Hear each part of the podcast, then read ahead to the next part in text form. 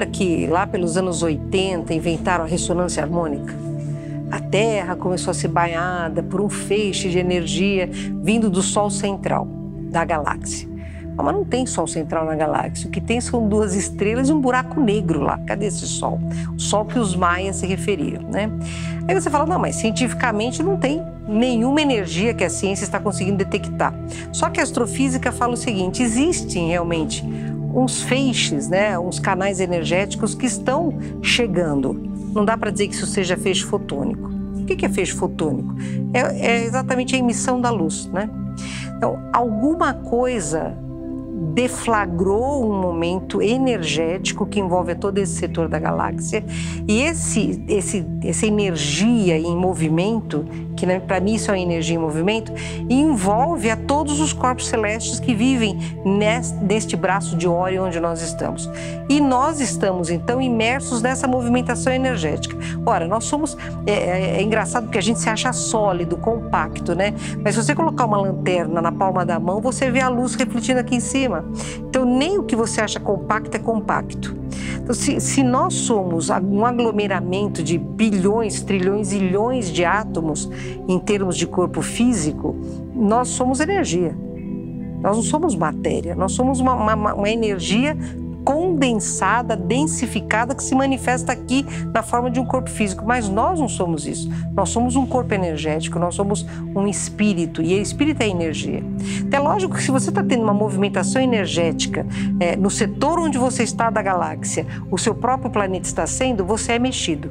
Então é lógico que essa movimentação energética ela não reflete-se só a nível de ah, o dia está mais curto, as plantas estão malucas, porque as quaresmeiras estão fluindo agora né? Não sabe, eu contei para elas, não chegou o carnaval ainda, mas elas estão todas em flor. Então, a natureza está num tempo, num compasso de tempo que o nosso relógio diz que é precoce, mas não é verdade. Ela está no compasso de tempo correto, porque o relógio da natureza, né, o biorritmo da natureza está ditando isso.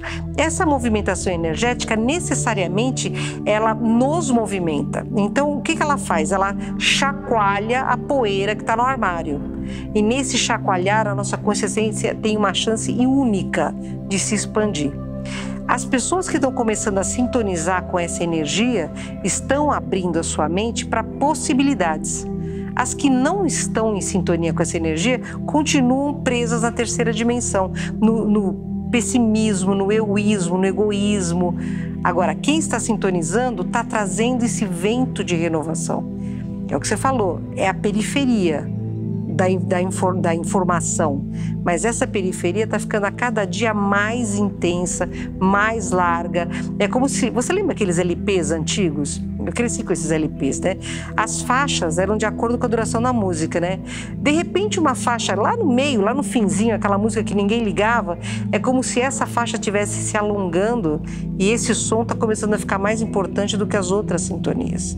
É isso que está acontecendo com a humanidade hoje essa renovação que vem muito de fora, mas principalmente de dentro, porque é o dentro dos espíritos está começando a se, a se manifestar para essa expansão de consciência. Então, isso é um movimento do qual não há retorno. É irreversível esse movimento. Os que estão mais abertos para ele estão vão ficar antes tocados pela promessa que a data limite traz a promessa da renovação, da melhora e do progresso em todos os termos. Os que estão mais para trás vão continuar achando que o dia começa você sair para trabalhar, acaba você chega de noite para assistir a sua novela, no fim de semana você faz um churrasquinho na laje e acaba por aí.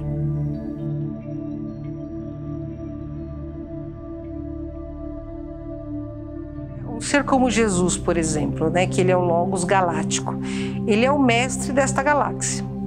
Ah, todos os bilhões de planetas aqui aceitam ele? Não, de jeito nenhum. Todos os bilhões de seres humanos não aceitam, assim como é em cima e embaixo. Mas, sem dúvida nenhuma, ele é uma, a figura de referência para aquilo que a gente entende como clímax da evolução. Né? Então, ah, se você pergunta, ah, foi muito interessante a gente estar tá conversando com a Sheliana a respeito de Jesus, né? E ela fala, é, assim como para vocês ele é o mestre do amor, nós, para nós ele é o mestre da fraternidade, que é o mesmo amor. É, é veja que coisa interessante. Existe um, um, um, recanto aqui em São Paulo que chama Rancho dos Gnomos. Eles recolhem grandes felinos, animais em sofrimento de todo tipo, né? Girafa, zebra, cachorro, galinha de macumba. É, é, então tem muita coisa lá. E tem muitos grandes felinos de zoológicos, de circos, animais de muito sofrimento. E a, Marga... a gente foi lá e a Margarete cantou por um leão que, que arrancaram os dentes e as garras dele. Ele tem horror do ser humano. E no dia anterior tinha morrido a irmã dele. Então ele estava em depressão profunda e ele odeia o ser humano. Óbvio, né? E a Margarete começou a cantar Ave Maria do Gounod, ela sentou do lado dele, ele, claro, ele dentro da jaula, lá fora, e ele rugindo, rugindo. À medida em que ela foi cantando Ave Maria de Gounod, ele foi diminuindo a intensidade do rugido até que se virou para ela e ficou focando nela. Aí nós levantamos, ela acabou de todo mundo chorando, claro, né? Foi uma emoção. Eu, e ele focado, mas ele fez muito bem para ele aquela vibração de amor que ele recebeu. E ele foi andando na jaula dele era enorme para ver onde a gente ia. E nós fomos para um recanto, um lugar dentro desse rancho dos gnomos que eles fazem meditações, porque a Sheliana ia conversar com eles. eles a Sheliana tinha marcado de falar com eles. Lá em cima não tem como nenhum animal nos ver nem esse leão conseguia ver onde nós estávamos. A chilena chegou e a chilena é muito silenciosa. Ela falou saudações em voz baixa. Todos os animais do rancho inteiro começaram a gritar saudações para ela. Não tinha como ouvir. Aí ela falou: sim, foi para eles que eu falei saudações. Então, veja, é, é a mesma coisa, entende? Então, é, essa, essa você raciocina, o seu pensamento, ele é um farol. Ele traduz exatamente a cor e a, e a, e a luminosidade do que você está pensando. Pode ser uma, uma, um brilho de um sol ou pode ser uma, uma luz negra horrorosa, né? Mas quem está vendo responde para você.